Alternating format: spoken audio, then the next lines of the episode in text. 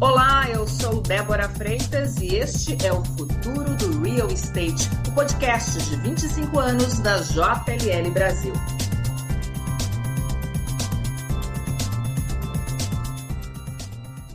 Olá, seja muito bem-vinda, seja muito bem-vindo. Este é o terceiro episódio do podcast O Futuro do Real Estate, que comemora os 25 anos da JLL no Brasil e que faz parte de uma série de conteúdos especiais sobre as tendências do mercado imobiliário.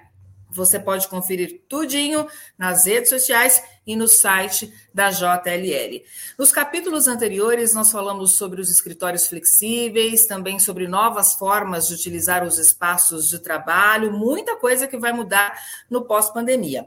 Hoje, vamos falar dos data centers, ou centros de dados, que são estruturas disponibilizadas para que uma empresa funcione e estejam operando. Para falar sobre esse tema, temos dois convidados. Charles Nunes, diretor de projetos e obras da JLL. Seja muito bem-vindo, Charles. Oi, tudo bem, é, Débora? Muito bom estar aqui falando com vocês. Um prazer ter você conosco. Quem também vai participar dessa conversa, desse bate-papo para nos ajudar a desmistificar o mundo dos data centers é o César Melo, diretor de projetos e obras no segmento industrial, também da JLL. Um prazer ter você conosco, César. Boa tarde, Débora. Boa tarde a todos. Obrigado pela oportunidade. Tenho certeza que nosso papo vai ser ótimo. Queria começar perguntando para o Charles qual é o perfil do cliente de data center hoje aqui no Brasil. Ah, nós entendemos que tem basicamente três perfis. Né? Tem o, o, o perfil daquela empresa que tem o seu próprio data center, que a gente chama são os data centers corporativos, né? Que a, a, empresa é proprietária do seu próprio espaço, ela tem todo o controle uh, do espaço e da operação. E, e, existe um outro, um segundo perfil que são os data centers uh, né, que são uh, operadores de data center que prestam serviço para as empresas que não querem desenvolver seu próprio data center. Então, é, essa é uma modalidade que é bastante utilizada no mercado e tem crescido muito esse mercado é, ultimamente. E, e os, o, por último, os data centers é, super escaláveis, que são data centers que basicamente atendem esses grandes clientes, como a Amazon, o Alibaba e o Facebook. São data centers geralmente de contrato de, de longo prazo e para atender essas grandes demandas desses clientes que são é, globais, né? São clientes de escala global. Legal, César. Então, diante disso que o Charles trouxe aqui para a gente, o que, que uma empresa tem que levar em conta na hora de escolher, no caso, um data center, se ela for contratar uma prestadora de serviço ou de instalar um data center, sentir a necessidade é, de instalar um data center, o que, que ela tem que observar para não cair em pegadinhas, por exemplo?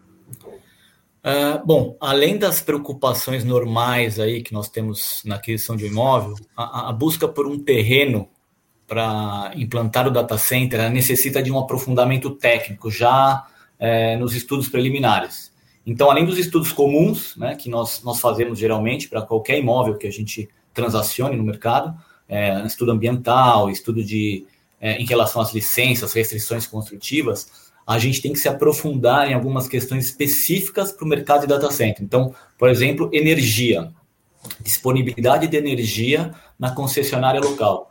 Se atende a demanda daquele cliente, daquele, daquele imóvel, né, do, do data center, quanto, em quanto tempo ele consegue atender aquela demanda e quanto custa para atender aquela demanda. Então, é, pode existir custos aí elevadíssimos para viabilizar energia em um determinado imóvel. É outra questão fibra ótica, né? Disponibilidade de capacidade de anéis óticos naquela região. Outro ponto também importante eh, de ser observado é a parte de estudo de vizinhança. Entender se existe algum fator no entorno do imóvel que possa oferecer algum risco para a operação do data center. Por exemplo, um imóvel que esteja numa área de alagamento ou próximo de uma ferrovia. A ferrovia ela produz vibrações que podem prejudicar a operação do data center. Então, são alguns dos pontos que a gente precisa observar na hora de buscar um espaço, um imóvel para implantar um data center. E falando ainda em riscos, né, a gente precisa entender também a demanda é, do projeto específico que a gente está trabalhando e ou mais a demanda do mercado que está em desenvolvimento na região. Por quê? Todas as empresas de data center elas costumam buscar sempre as mesmas áreas e as mesmas regiões, é, devido a entroncamento ótico devido à infraestrutura da, da, da região. Né? Então, devido à alta demanda é, de energia que aquele imóvel precisa, é, é, fundamental entender a demanda de todo mundo na região. Por quê? Porque pode faltar infraestrutura para o seu projeto é, naquele, naque, naquela área. Então, uma empresa, por exemplo, uma prestadora de serviço, ela teria um limite de clientes? Não necessariamente um limite de clientes, mas é, quando a gente fala de uma prestadora de serviço, é, eu, eu, me refiro mais à, à, parte, por exemplo, de energia. Então, se eu tenho um, um, data center que a gente quer instalar, vamos dizer, numa determinada cidade, e aí eu, eu analiso a demanda, a capacidade de abastecimento de energia da concessionária local. Se ela consegue me, me, me prover energia suficiente para o meu data center funcionar eu preciso analisar, além do meu, se existem outros data centers sendo desenvolvidos na mesma região. Porque pode ser que existam quatro, cinco, seis em desenvolvimento e aí aquela infraestrutura falte, a, a distribuidora não esteja preparada para abastecer todo mundo. Complementando um pouco, eu acho que é importante também, é, quando o cliente está buscando um data center, é, ele ter realmente um parceiro que o represente, né? É, não, não ir no caminho de uma corretagem é, comum de mercado e ir para uma, um, uma corretagem mais especializada, que, que o represente, né, que, que busque não só a, a cobrir os requerimentos físicos, né, do, do, do tamanho do, do que ele precisa né, desenvolver, mas que também cubram esses tamanhos, é, esses requisitos que o César mencionou, que são os requisitos técnicos. Então, você tem que combinar o trans, a, a transação para ela ser uma transação com esse componente de consultoria técnica, né? É, não é uma transação uh, simples, né? ela seria uma transação mais processual e mais organizada, então você tem que ter alguém que realmente conheça do tema, para conduzir isso e para ter sucesso ah, no projeto que você pretende implementar. Né? É, e, e, só complementando o que o Charles falou, quando ele fala de alguém para representá-lo no mercado, é importante é, ter esse papel do consultor do, do, do, da empresa representando a transação, a busca do imóvel, a compra do imóvel no mercado, porque se ele vai ao mercado e fala, e fala com diversos consultores, ele, às vezes você tem uma única demanda de um único cliente você fala com 10, 20, é, é, é, vamos dizer, consultores imobiliários, todos eles vão para a mesma região buscar o, o mesmo terreno para um único cliente e você acaba inflacionando o mercado local, porque o dono daquele terreno ele vai receber 20 ligações, vai falar, nossa, tem um monte de gente querendo meu terreno, eu vou subir meu preço. Então, você acaba não fazendo o melhor negócio. Então, é importante que tenha um único representante específico para aquele, aquele trabalho. E como é que uma empresa avalia se vale a pena ela ter o próprio data center ou se é mais vantajoso ela contratar esse tipo de serviço? Essa questão eu acho que tem, é muito particular da empresa, é, porque algumas empresas, por exemplo, você tem bancos que, que têm requerimentos de segurança e de acesso e de controle, que eles entendem que somente eles conseguem ter o, é, precisam ter o controle e, e, e o domínio de todos é, esses componentes que são importantes para cumprir com os processos né, internos. É, existem outras empresas que já são um pouco mais flexíveis e, e, entendem que esse não é o expertise dela em fazer data center, em manter o data center, então eles decidem ir por, um, por, uma, uma locação via um colocation, por exemplo, que seria um, um, uma maneira mais pragmática de você resolver ali uma demanda que você tem na empresa. Então, tipicamente uma empresa que quer focar apenas no seu negócio, ela vai para uma opção dessa de, de locar um, um pedaço né, de data center, um, um espaço para os seus serviços, né? É, e outra questão que acaba entrando nessa balança é às vezes questões geográficas, eles estão localizados numa área que de repente não tem a melhor infraestrutura, ou eles não conseguem ter a fornecimento de energia de uma forma consistente, né? E também alguma, alguma questão com relação à segurança de informação, né? Então, todas as empresas têm uma questão de segurança de informação que pode ser que eles optem por ter o próprio data center ao invés de colocar os dados em algum outro local. Então, são questões que acabam entrando na balança. Você falou bastante de infraestrutura e de energia, César. É, do ponto de vista da infraestrutura, que avaliação você faz é, do, das grandes cidades, São Paulo, Rio, Belo Horizonte? Existem esses espaços no Brasil como um todo, né? Faltam esses espaços, ainda há pouco investimento quando se pensa na, na instalação de data centers? É, hoje o que a gente vê no mercado, sudeste, a gente vê uma, a região com essa maior infraestrutura para suportar esse tipo de, de produto, né, de data center. Então, hoje, esse eixo São Paulo, é, Barueri, Campinas, a gente vê é, as, as, principais empresas né, locadas aqui, uma certa concentração de data center nesse eixo. E aí, e aí pulverizando um pouco o Rio de Janeiro, Nordeste, então você vê a coisa mais pulverizada, e sim, as outras regiões não possuem ainda a mesma infraestrutura, a mesma qualidade de infraestrutura para suportar não só o data center, mas um, um, um, esse, essa cadeia né, de, de essa, essa, com, esse, com esse maior volume que o mercado hoje precisa. E a distância geográfica tem tem algum impedimento ou também os clientes estão nessas regiões que você citou? É, eu acho que é de acordo com a demanda, né? A demanda vai aparecendo, vai surgindo, e os clientes, é, o, cliente, o data center acaba tendo a necessidade de é, dar esse passo é, para essas novas direções. Então, é, sim, isso vai existir. É, a gente já, já recebe hoje, a gente já vê no mercado algumas demandas para locais fora desse eixo mas é, a tendência é que isso cresça. Bacana. Você, bom, vamos falar então aqui de, de energia elétrica, Charles. É, é, essencial, né? Importância, pelo que vocês trouxeram até agora, é um item de extrema importância e a gente tem observado aí o aumento no preço da energia, há também a possibilidade de, com a escassez de chuvas, de uma crise energética que também pode afetar o abastecimento. Existem soluções, Charles, que possam garantir que os data centers não ficarão sem abastecimento, ou pelo menos para que se possa diminuir a conta de energia no final do mês, já que esse é um item tão importante para o funcionamento?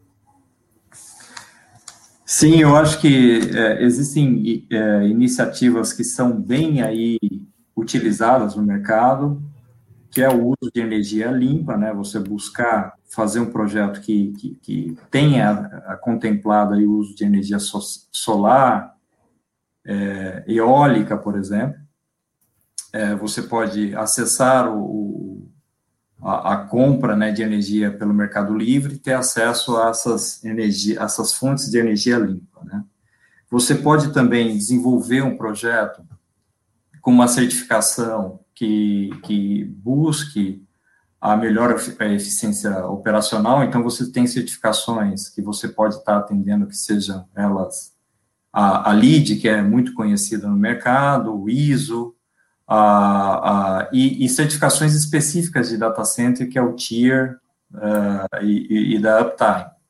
Então, você, com isso, você uh, procura não só olhar qual o custo de implantação uh, do, do, data center, então quanto que você tem que investir, mas também você olha o, o qual é o, é o, custo total do data center no, no seu ciclo de vida. Então você procura otimizar tudo isso.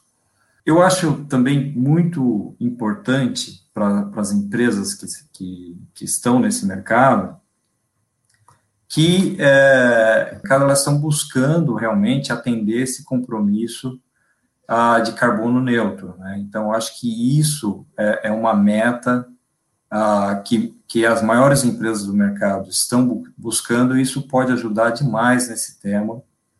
É, a gente conhece aí alguns casos internacionais até, que é possível a redução de energia em até 30% relacionada à emissão de carbono. Então, você com o uso de tecnologia, é, prevendo aí um sistema é, mais é, é, é elaborado e, e, e no circuito fechado de água, por exemplo, você consegue ter uma eficiência muito grande no sistema de refrigeração e você consegue reduzir a, a necessidade de, eh, de energia para aquele sistema em até 70%. Então, você tem aí uso de tecnologia combinado com realmente uma, uma meta muito uh, severa da empresa em buscar reduzir essa pegada de carbono, né? Então, acho que isso pode ajudar muito é, em projetos que estão por vir aí no, no futuro. Pois é, um tema que está bastante em voga, inclusive muito tem se falado sobre a agenda ESG, ou ESG, que são as melhores práticas ambientais, sociais e de governança. Agora, César, essas questões também é, têm, que estar presentes é, quando a gente fala de data centers, né? De que forma isso se apresenta? É, eu acho que de certa forma sim, o ESG está presente também nesses projetos data center, pois além da sustentabilidade, que é, né, que é o importante, como mencionado aí pelo Charles, existe a preocupação do impacto com o entorno, na comunidade, é, governança dos processos, com ética, transparência. Então, nossos clientes data center procuram é, é, uma implantação, um projeto né, com governança, com saúde e segurança para todas as pessoas envolvidas, e além de cumprir ali com, com rigor as questões de ética e de meio ambiente. Então eu vejo sim já as questões de SG presentes nos projetos de data center. É, eu acho que é, é esse o caminho, né? É, o SG são os, os, os, valores que qualquer empresa necessariamente precisaria é, cumprir, né, com a sustentabilidade, uh, olhando aí o impacto nas pessoas, na comunidade e na governança, e, e é, é, o que nós falamos. Essa meta de carbono neutro, ela de certa forma, ela, é, ela tangibiliza uh, o componente de sustentabilidade, né? Então, é, através de uso de tecnologia e dessa questão que é a mais importante, que é a de energia, se você focar nesse ponto, você realmente vai conseguir tangibilizar a, a implementação do ESG é, pelo menos no componente de sustentabilidade, aí como o César falou, com um processo transparente, com cuidando das pessoas, você consegue também é, ter essa abrangência completa. Bom, a gente falou bastante aqui, vocês falaram muito de infraestrutura, essa questão da energia elétrica, imóveis, então vamos tentar aqui é, explicar como é que é a, a formação, a implementação é, de um data center, porque são estruturas muito grandes, né? São, é, imagino que os times são de várias vertentes, muita gente envolvida para a coisa funcionar, para todo mundo falar a mesma língua. Vamos tentar explicar um pouquinho como é que isso acontece, César? É, então, na realidade, a gente não possui é, times enormes, né? A gente não tem uma estrutura gigante. É, são times específicos, é, de especialistas. Então, é, é para isso acontecer, é fundamental ter um processo de gerenciamento muito bem organizado, então envolvendo esses especialistas no momento correto e garantindo fluidez ali da, das informações. Então, um, um processo bem estruturado e organizado, ele vai envolver as pessoas, os parceiros corretos, no momento correto, né? Eu vou dar um exemplo é, de como o, o nosso processo funciona, da nossa metodologia para implantar um data center. Então a gente divide a implantação de um data center em cinco fases. Então é iniciar, planejar, desenhar, construir e encerrar. Então é fundamental iniciar e planejar bem o projeto. Então é, o sucesso de uma boa implantação está totalmente ligada a, a, um bom planejamento e a escolha das melhores empresas ali. Então nós, nós brincamos até que é necessário começar devagar para a gente terminar mais rápido. Então, justamente para que a gente tenha o melhor planejamento possível. É, então, iniciar planejar né, é, é, fundamental. E nessas outras três fases que a gente fala que desenhar, construir e encerrar, é importante a gente aplicar todas as boas práticas de mercado que a gente conhece. Então, é, trazendo também com essas boas práticas muita tecnologia embarcada é, no processo. Então, por exemplo, é, a gente trabalha com é, softwares para gestão de projetos em BIM. Então, é, usando isso de uma forma correta e aplicando com essas boas práticas, a gente eleva muito a qualidade dos projetos. É, a mesma coisa, softwares para qualidade durante a execução da obra. né, controle de qualidade durante a execução da obra com softwares. Então, também eleva a qualidade do produto final, né? É, o uso de uma plataforma de gestão para controlar toda a comunicação. São projetos complexos, com muitas pessoas envolvidas. Então, controlar a comunicação, a fluidez das informações, que nada se perca, que tudo fique rastreável e registrado, é muito importante. Então, o uso, o uso da tecnologia hoje é indispensável para a gente conseguir uma implantação é, é, com qualidade de projetos complexos como o data center. Você falou de base BIM de elaboração. O que, que é isso exatamente? O BIM é, é, é uma forma de a gente é, atuar, vamos dizer assim, é organizar o projeto. Isso ele passa por todas as cinco fases, tá? Desde o planejamento até o encerramento do projeto. E ainda assim, você é todo o ciclo de vida daquele, daquele imóvel, né? Mas o BIM começa com uma construção virtual daquele imóvel. O que, que significa isso? A gente vai fazer um projeto em 3D, colocando todas as informações ali, todos os, os projetistas vão trabalhar dentro dessa, vamos dizer, essa maquete eletrônica, e isso vai fazer com que a gente consiga visualizar os problemas, visualizar as interferências, é, mudar alguma coisa específica. Então, é, nos permite navegar dentro do imóvel, olhar os detalhes e vai e poupa muito trabalho, retrabalho ou interferência que a gente só é, iria conseguir visualizar isso durante a obra, né? Então, ele é um processo que traz qualidade para projetos complexos. E esse é o principal diferencial da JLL nesse tipo de projeto? Eu acho que é um conjunto de fatores. Saber trabalhar e saber como trabalhar em BIM é, é importantíssimo, mas não só isso não, não, se resolve. Você tem que ter um procedimento, né, uma metodologia consistente, ferramentas que consigam fazer com que você eleve a qualidade dos produtos, da, da, das entregas, e você não só ter a ferramenta, mas saber como usar a ferramenta, em que momento usar a ferramenta, quais ferramentas você consegue. Hoje existe uma gama muito grande de ferramentas no mercado, de softwares, mas saber qual ferramenta usar para cada momento e para cada tipo de projeto, é esse é um, é um diferencial da JLL. E César, complementando um pouquinho, eu acho que também ter esse papel de, de ser os grandes integradores, porque em um data center é importante que você, como você falou, que tenha os melhores consultores e especialistas. Então, a JLL, conhecendo bem o mercado local, ela vai trazer esses melhores, essas melhores empresas e consultores integrando nessa, nessa equipe de projeto. E conduzir esses processos de uma forma que a gente mantenha um ritmo, mantenha uma comunicação muito assertiva com o cliente e, e, sempre conectado ao nosso time, aí com sempre essa alternativa, né, de, de ter essa conexão com o nosso time global, que tem milhares de especialistas ali ah, nos Estados Unidos, no Canadá, que, então existe essa, essa possibilidade de acesso a, como o César falou, essas melhores práticas da indústria de data center.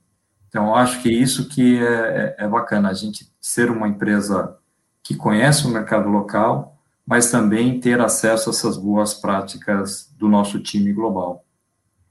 E nesse contexto tem um fator aí muito importante que é a expectativa da chegada do 5G, né? Para que essa prestação de serviço, é, essa nova geração de tecnologia esteja disponível aqui no Brasil, o governo federal pretende ainda fazer um leilão nesse ano.